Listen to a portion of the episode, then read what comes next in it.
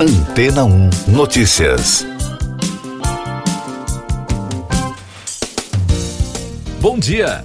Reportagem da rede BBC, publicada na quinta-feira, destaca a descoberta de uma cratera na África, que reabriu as discussões sobre o que teria ocorrido no dia em que um asteroide colidiu com a área onde hoje está localizado o Golfo do México há 66 milhões de anos, levando à extinção dos dinossauros e à formação da cratera de Chicxulub.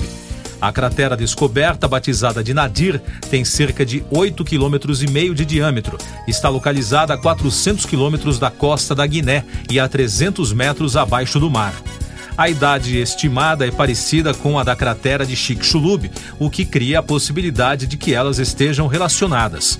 Uma das teorias, por exemplo, afirma que os dois buracos poderiam ter se formado após o impacto de partes de um mesmo asteroide.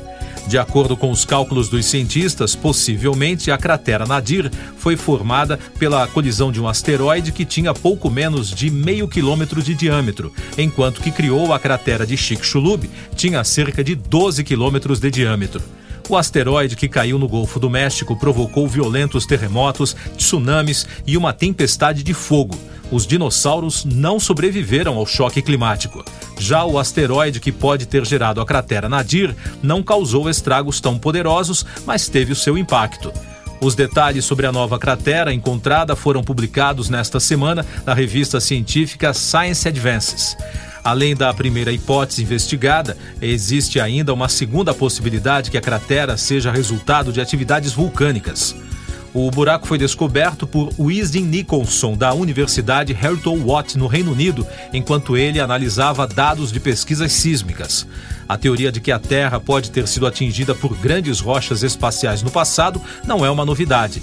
Alguns pesquisadores já questionaram se o impacto que criou a cratera Boltish na Ucrânia também pode estar relacionado de alguma forma ao evento que gerou o Chicxulub.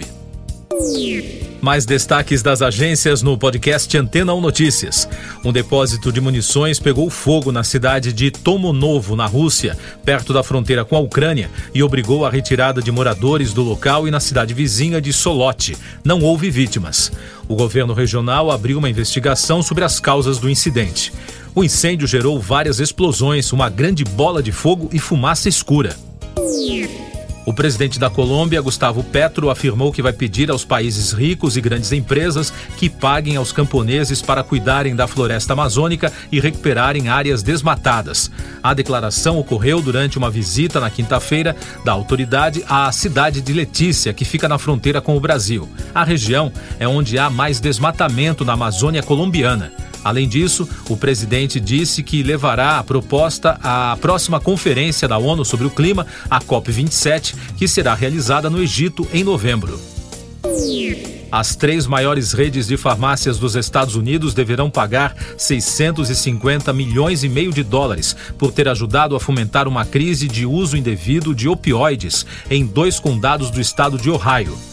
De acordo com a decisão judicial, o dinheiro será usado para combater o problema nos condados de Lake e Turnbull. As empresas informaram que pretendem recorrer da decisão. Nos Estados Unidos, milhões de pessoas se tornaram dependentes de analgésicos à base de opioides nos últimos 20 anos. Os presidentes da Turquia, Recep Tayyip Erdogan, e da Ucrânia, Volodymyr Zelensky, assinaram um acordo para a reconstrução da infraestrutura ucraniana após a guerra contra a Rússia acabar. A agência turca estatal Anadolu informou que também assinaram um acordo os ministros de infraestrutura ucraniano Alexander Kubrakov e do comércio turco Mehmet Muz. Erdogan está em Lviv, acompanhado do secretário-geral das Nações Unidas, Antônio Guterres, para um encontro trilateral com Zelensky para tratar de assuntos relacionados ao conflito. Outro destaque que chega das Nações Unidas, o secretário-geral Antônio Guterres nomeou o general brasileiro da reserva do Exército, Carlos Alberto Santos Cruz, para chefiar uma missão que irá apurar o ataque que ocorreu na prisão de Olenivka, na Ucrânia, no dia 29 de julho.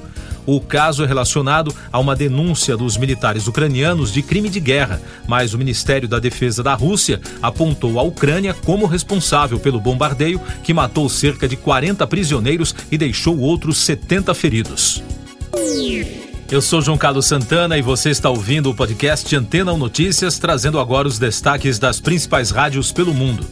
Da Fox News de Nova York, a emissora acompanha os preparativos para o casamento do ator Ben Affleck e da cantora Jennifer Lopes neste fim de semana na mansão do casal em Riceboro, na Geórgia. As duas celebridades já haviam se casado no mês passado durante uma cerimônia em Las Vegas. Agora, eles continuam as festividades que, segundo a emissora americana, marcarão o ponto alto da jornada de 20 anos do casal até o altar.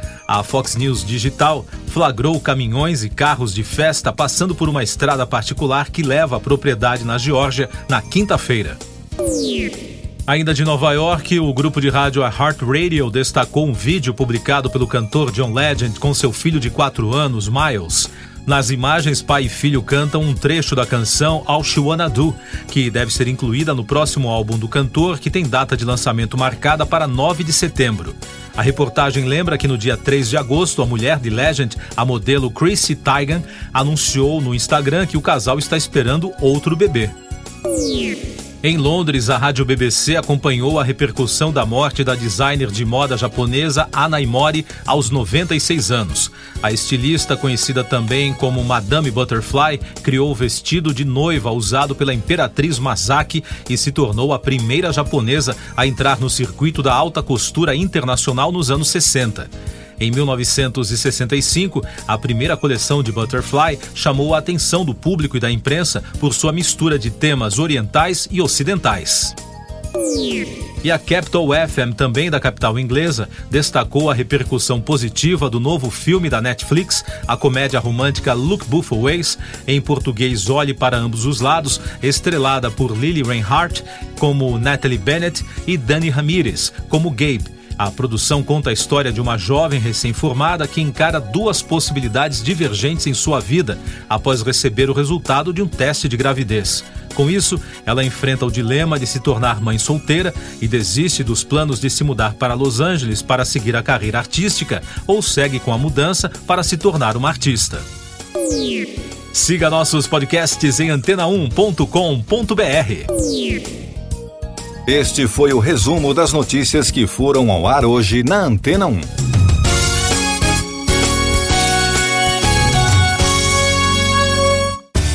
Depois de tanto conteúdo legal, que tal se hidratar com água rocha branca? O consumo regular de água durante o dia traz benefícios para a saúde, como, por exemplo, manter a pele bonita e hidratada. Rocha Branca, da fonte direto para a sua depois de tanto conteúdo legal, que tal se hidratar com água rocha branca? O consumo regular de água durante o dia traz benefícios para a saúde, como, por exemplo, manter a pele bonita e hidratada. Rocha Branca, da fonte direto para sua casa. Casa.